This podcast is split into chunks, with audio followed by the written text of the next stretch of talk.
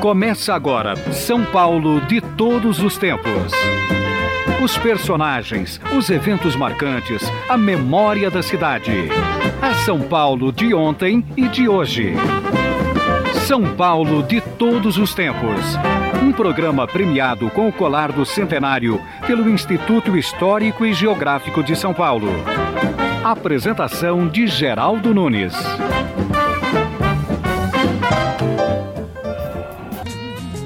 Antigamente, quem se dirigia ao Tatuapé tinha que desembarcar na quarta parada do trem após a Estação da Luz. Era um bairro afastado, onde predominavam as plantações de uva. No tranco do trem, tranquei a trilha,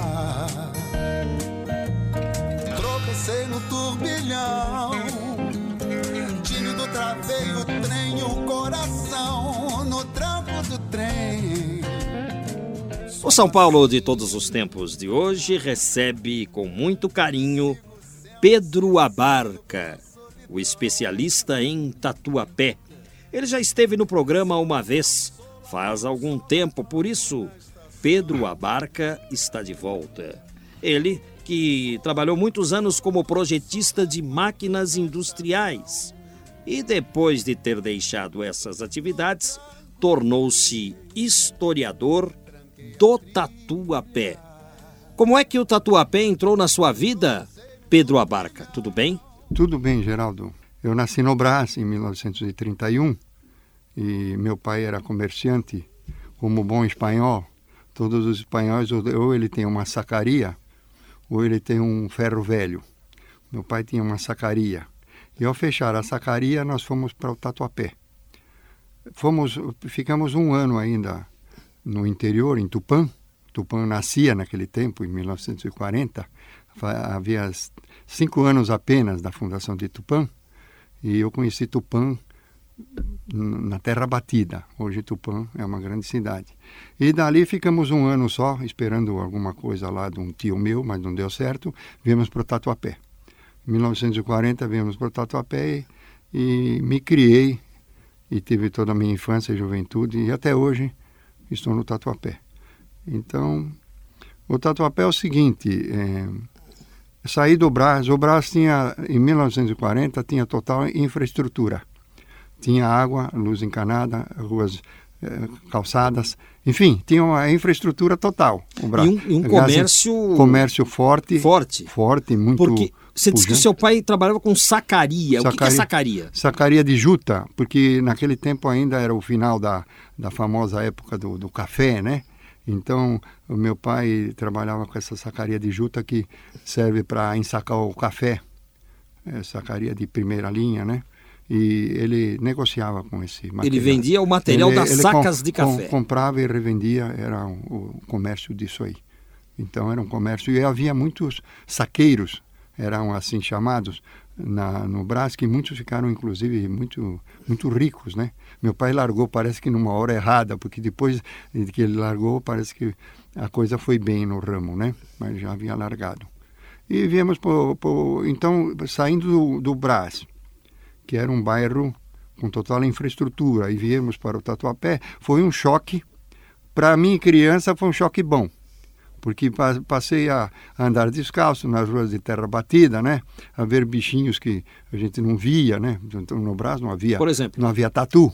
Né? Não tinha havia, tatu no tatuapé? Tinha tatu, tinha pacas, tinha é, capivaras, tinha muito pássaro, pássaros de toda espécie, né? Conheci. Se tinha capivara, tinha água perto, tinha riozinho. É, no Rio Tietê, quer dizer, o Rio Tietê era limpo, é, a gente podia inclusive nadar no Tietê, até engolir um pouco d'água e não morria, né? E era muito. Então o tatuapé para mim, é, criança, é, a criança adora mato, adora terra batida. Eu pelo menos adorava. Então foi um achado aquilo para mim. E foi um choque também, porque a, a, a diferença era total e brutal. Eu morava assim a, a uns três, quatro quarteirões da Sé, ali na rua Monsenhor Anacleto, que ela fica de frente à rua Carneiro Leão, pertinho da Caetano Pinto.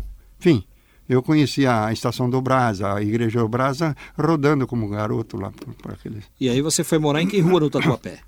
Tatuapé fui morar na Rua do Ouro, que hoje é, é Rua Padre Estevão Pernet, antiga Rua do Ouro. Não sei por que Rua do Ouro, não sei. Não havia ouro na época, né?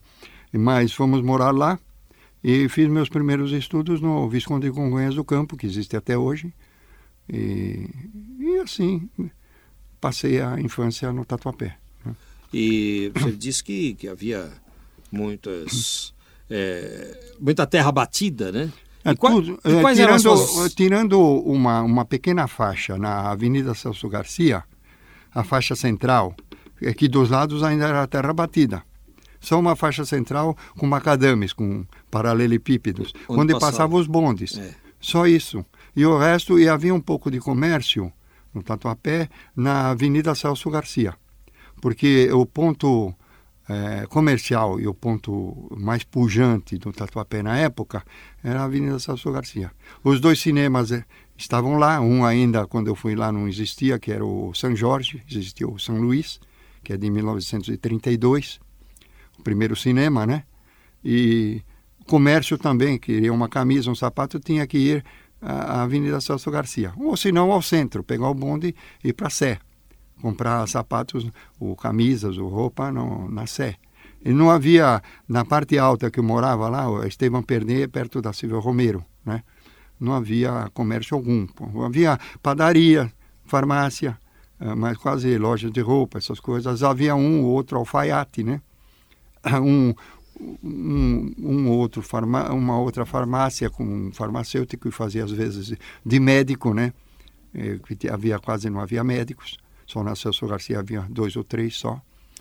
Certa então, vez eu entrevistei aqui no programa Oswaldo Melantônio, conheço. professor de oratória. Sim, muito bom. Morou no Tatuapé. Sim. E ele disse o seguinte, que a parte nobre do Tatuapé Sim. é hoje a parte decadente, é, é. a parte que está para baixo da linha do trem. Exatamente. É isso mesmo? É, é exatamente, ele falou exatamente o que, o que é correto. O Tatuapé eu tenho assim, na, nas minhas eh, colocações nos livros, eu tenho colocado que existe o tatuapé da parte baixa, o tatuapé, e o tatuapé da parte alta. O tatuapé da parte baixa, que era próximo da Celso Garcia, era o tatuapé progressista, havia um comércio relativamente bom e era o, o local nobre do tatuapé. Hoje está decadente já, tem uns anos E, e onde parte. está o Jardim Anália Franco? Sim havia um grande matagal, uma, uma mata fechada. Era a chamada Mata Paula Souza, que era do, do, pela passagem do doutor José Bento de Paula Souza pela, pela casa do regente Feijó. Que o regente Feijó faleceu em 1843 e ao ele falecer a, casa passou pra, por diversos proprietários, né?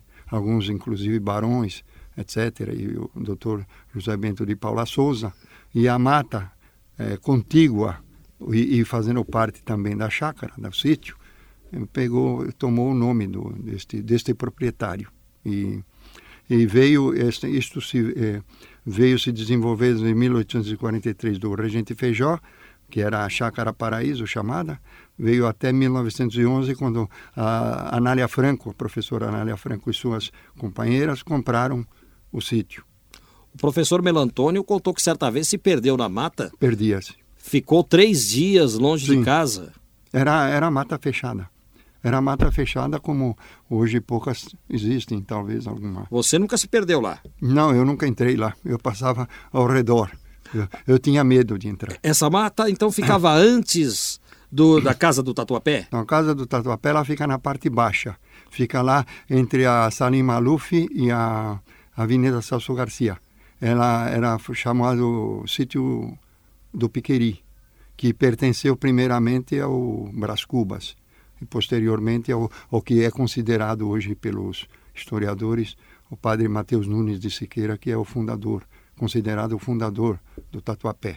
Do Tatuapé, do Tatuapé. ou da Penha? Não, da Penha é Jacinto de, eh, Jacinto Nunes de Siqueira, que é irmão de Mateus Nunes de Siqueira. Eram dois padres, dois irmãos. Um se, se, eh, se localizou no Tatuapé e outro ficou na Penha. Então não é Brás Cubas o fundador do Tatuapé? Não, o Brás Cubas é, eu considero, eu chamo assim, o primeiro explorador do Tatuapé. É, porque ele foi o primeiro homem da, da, do, dos colonizadores que pisou a região. E então a casa do Tatuapé fica ali fica na parte baixa. Na parte baixa, baixa. entre e, entre a Salim Faramaluf e a Celso Garcia. Celso Garcia, naquele naquele quadrado ali. Te, existe até hoje a casa. Perto da rua Restinga? Não, a Restinga é aqui mais próximo ao metrô. Não é perto mesmo do Rio Tietê, por ali. Ah, é? Entre o Rio Tietê, vamos dizer assim para você se localizar, Rio Tietê, Salim Maluf Celso Garcia. Fica nesse pedacinho ali. Existe a casa até hoje, é, ela é, é construção de 1668 a 1698. São 30 anos e quer dizer, não se sabe exatamente... Nesse período surgiu a casa. Surgiu a casa. De um, de um testamento anterior e de um testamento posterior se vê que a casa surgiu. Então foi nessa época. E a casa do Regente Feijó é em cima, na Anália Essa, Franco. Então, fica exatamente do lado oposto, nos dois extremos. Fica lá na parte alta, no Jardim Anália Franco, que é onde é o Serete, o Estádio do Trabalhador ali. O local que era da, do lar Anália Franco, que era onde havia a mata cerrada, né? É, hoje é a Unixul, a Universidade Cruzeiro do Sul. Então, ela foi comprada por ela essa essa essa. Existe a casa do regente Feijó nos fundos. O solar do regente foi agora como se diz? Preservado. Foi preservado foi tombado preservado está lá. Aí, e, é pra... o Instituto Anália Franco? É o é o mesmo prédio? o, o Lar Anália Franco o mesmo prédio. É o prédio um dos prédios porque hoje também o a Unixul fez um prédio atrás, mas é o mesmo prédio do, da, da, da, da Anália Franco, da, da época da Anália Franco. Bom, e, e, tem muita gente que não sabe direito onde fica o Tatuapé, o Jardim Anália Franco, a Vila Gomes Cardim e o é. Belém. Porque é.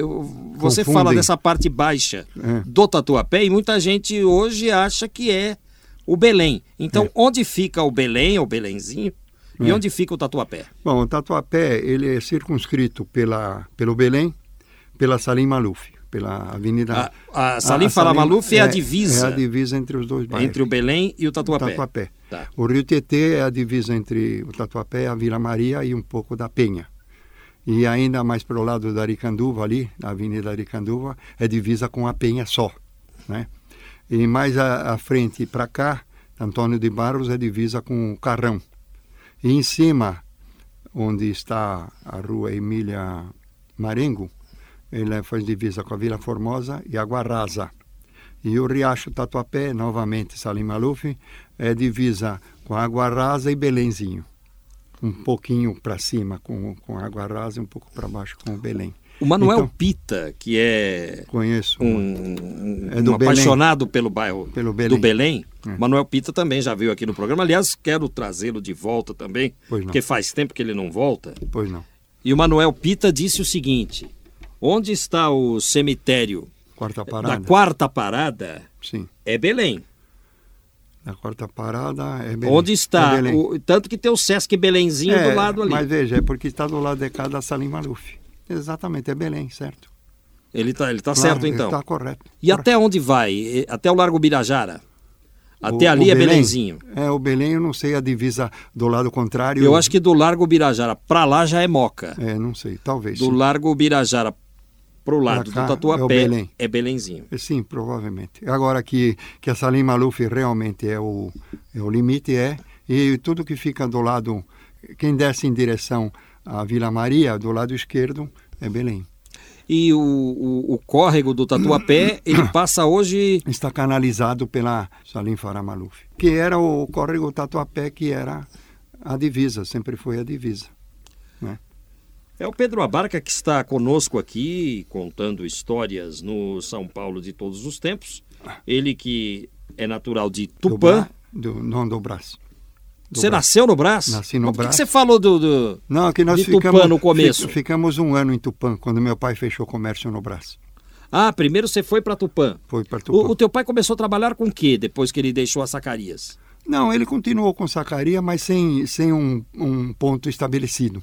Ele é, negociava assim, é, andando, é, sem um local comprava, comercializava, entregava de um lugar para o outro sem ter um ponto. Como se chamava o seu pai? Meu pai é Pedro Abarca, exatamente. Ah, é? Você. Não sou júnior nem filho, me colocaram Pedro Abarca. Como é que se chamava sua mãe? Minha mãe, Justa Hernandes Abarca. Justa Hernandes Abarca faleceu em 1990. Os dois espanhóis. Os dois espanhóis de Castilha. Castilha la Vieja, ou Castela Velha, como dizem os brasileiros. Que região da Espanha? Região central, é perto de, da região de Aragão. A minha família, os Abarca, são aragoneses. O primeiro Abarca foi rei em Aragão, foi Sancho I, que foi, eh, foi o primeiro que tomou o nome Abarca. Abarca é o substantivo relativo a sapatos. E a, o brasão dessa família eh, são dois sapatos. E essa história de Tatuapé, hein? É Tatuapé. É, o- por que o nome? O Tatuapé, os historiadores são também unânimes em afirmar que é o caminho do tatu, os caminhos do tatu, né? Que os dois tupinólogos, o João Silveira e David Jorge, eles traduziram o tupi-guarani. Então, eh, tatu é o bicho que nós conhecemos. E a pé é caminho, É trilha. caminho do Tatu mesmo. É caminho do tatu, porque a tradução dá isso E aí. por que que chamavam aquela região de Tatuapé? Porque havia muito tatu, né? Tanto Provavelmente. que você chegou a encontrar, né? Eu cheguei. tatus na- na sua infância. Bastante havia.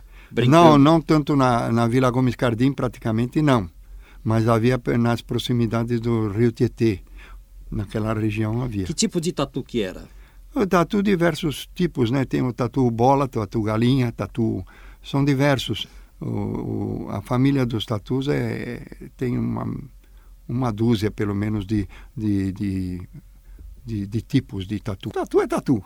Então, o, o tatu bola ele tem esse nome porque ele, para se defender, ele se torna uma bola, ele se fecha em si. né? É o tatu bola. O tatu galinha, ele é chamado tatu galinha pelo sabor da carne dele. Eu comi é, carne de tatu. Em Tupã também comi.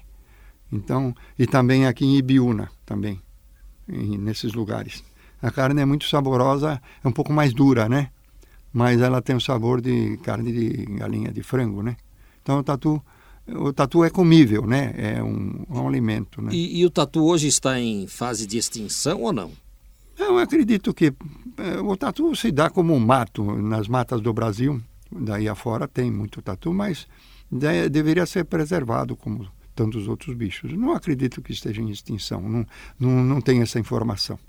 Pedro Abarca, você, como antigo morador do Tatuapé, deve ter lembranças futebolísticas, porque havia muitos campos de várzea, né? E Havia. o todo-poderoso Sampaio Moreira Sim, era da região.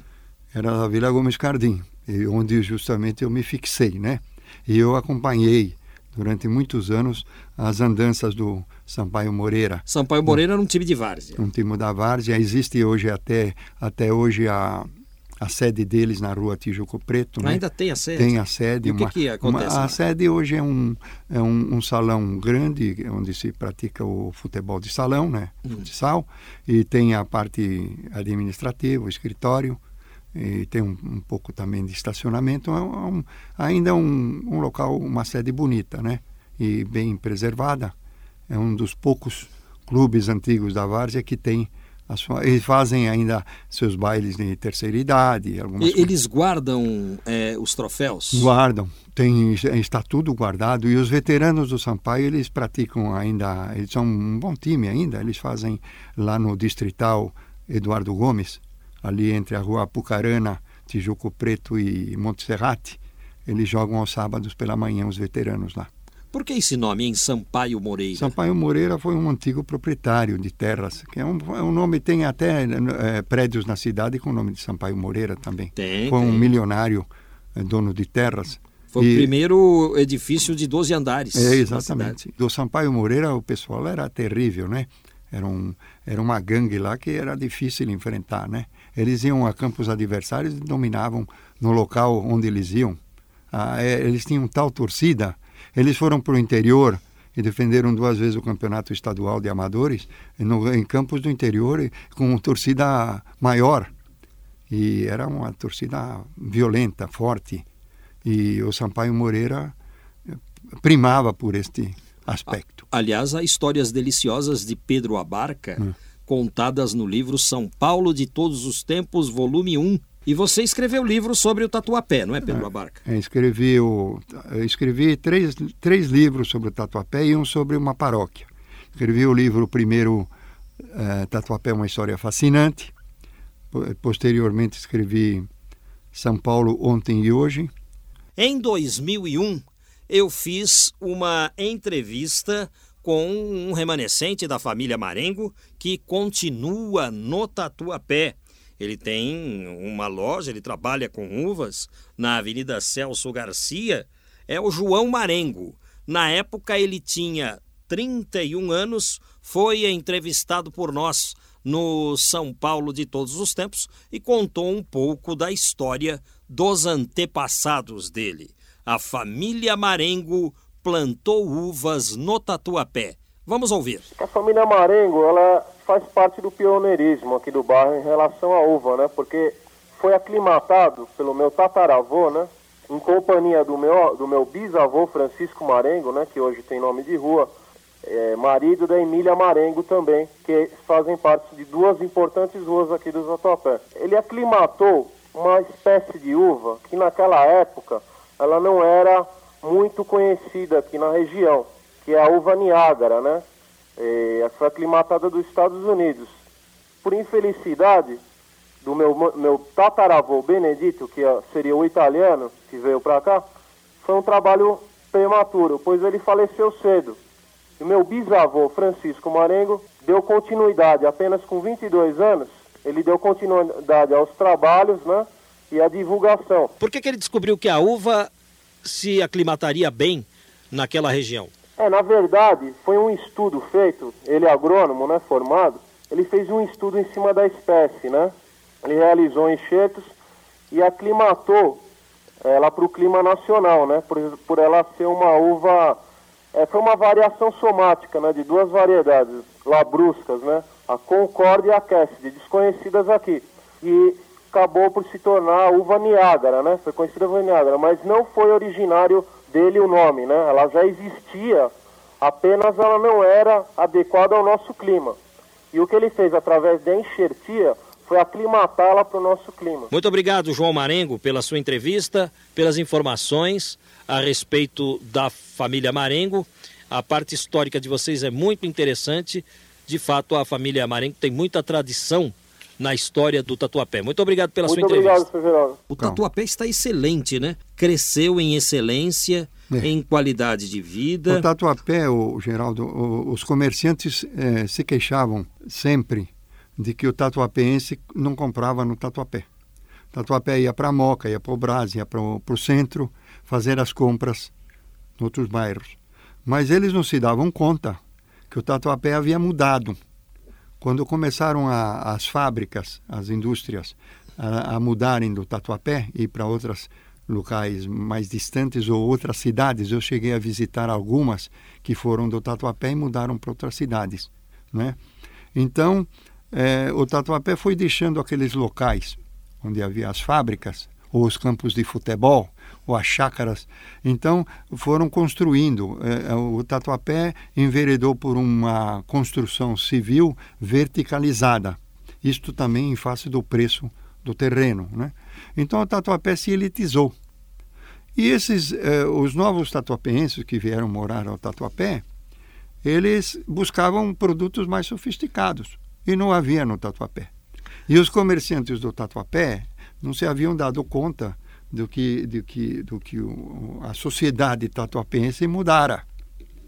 Quando eles começaram a se dar conta, ou outros que chegaram perceberam imediatamente isto, se elitizou o comércio e o, e o setor de serviços. E hoje o Tatuapé ele prima por ser um bairro bastante avançado. Eu tive o prazer de receber aqui um entrevistado, certa vez, que me disse que o Tatuapé é o melhor bairro de São Paulo hoje em qualidade de vida, porque tem a água do sistema Alto Tietê, que é a água mais pura servida Em São eh, Paulo? em São Paulo. Isso é. A água do Alto Tietê É. está ah, perto do metrô, Sim. eh, não sofre internamente muitos problemas de trânsito, com exceção da Salim Fala Maluf, Sim. né? E por tudo isso, o Tatuapé é um oásis no meio deste deserto paulistano. Você concorda com isso? É, eu acho que eu, todo, todo indivíduo que mora em todo bairro geralmente é bairrista e é. regionalista. Talvez seja um pouco exagerado, talvez seja o Roberto Watanabe, que você que entrevistou, que é, um, é, é uma grande pessoa. Roberto Massaro Watanabe. Massaro é engenheiro, um grande amigo meu, é um cara... É um é bairrista ele, é, então? É. Não dá para confiar, é? Não, é confiável também, sim. E muita coisa que ele disse é verdade. Agora, o o Tatuapé é o seguinte, ele... O Tatuapé, eu tenho uma tese, Geraldo, o Tatuapé se atrasou duas vezes. E esse atraso relativo o favoreceu. O primeiro atraso relativo do Tatuapé foi sua, sua industrialização. A industrialização da Moca e do Brás foram bem 30 anos anteriores ao do Tatuapé. O Brás começou a se industrializar logo nos primeiros anos de 1900, com a chegada dos imigrantes em 1880, etc. Então, os italianos e outras raças que chegavam ao Brás, porque a estação do Brás era o local da chegada dos imigrantes, é, se industrializou primeiro, porque essa gente trazia é, competência de, de, dos países de origem, não é isto? Então, e como havia uma, uma infraestrutura eh, hoteleira no Brás, vamos dizer hoteleira como uma força de expressão, haviam pensões e haviam locais para receber os, os imigrantes, eles lá ficavam e começaram a desenvolver suas aptidões, suas indústrias, suas uh, oficinas. Primeiro ponto. E, então, o Tatuapé, de, só 30 anos depois, começou a se industrializar quando ficaram saturadas esses bairros, o Brás e a Moca. Então, começaram o, industriais e indivíduos procurarem terras baratas próximas. Qual era o local mais próximo com terras baratas? Era o Tatuapé e onde havia terrenos das chácaras e campos de futebol que podia desenvolver o, as fábricas, o Tatuapé. Primeira, primeiro atraso relativo. E o favoreceu, porque as fábricas, quando vieram para lá, já tinham uma tecnologia mais avançada. Então havia plantas mais modernas, plantas dos prédios, etc. Então Tatuapé se favoreceu com isso. Primeiro ponto. Segundo ponto, quanto à, à construção verticalizada. Também os, os bairros ante, eh, mais centrais foram eh, se desenvolveram primeiro. Mas hoje você vai na, nas ruas do Brasil, em alguns lugares, você vê apartamento que você tem que abrir a, a, a entrada com, com, com, a chave na porta da rua, na, ao resto da rua. São edificações Entende? antigas. É, edificações antigas. O, o Tatuapé ganhou na modernidade. Ganhou na modernidade, porque pegou a tecnologia da construção mais avançada. Entende? Então se favoreceu também de novo com isto. E, e o Tatuapé se atrasou também na área de comércio e de serviço, mas hoje se elitizou. Pedro Abarca, obrigado. Eu que agradeço o espaço que você me deu para falar das coisas nossas do Tatuapé.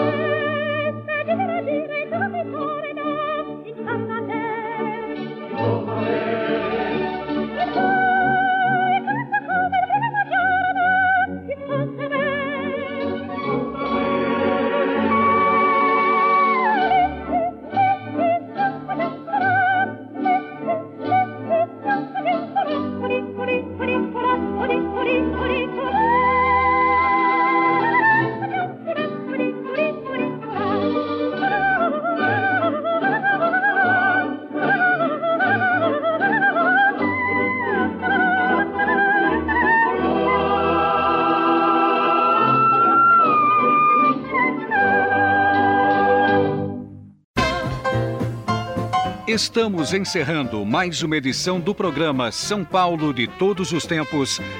Os personagens, os eventos marcantes, a memória da cidade. A São Paulo de ontem e de hoje. São Paulo de Todos os Tempos. Um programa premiado com o colar do centenário pelo Instituto Histórico e Geográfico de São Paulo. Apresentação de Geraldo Nunes.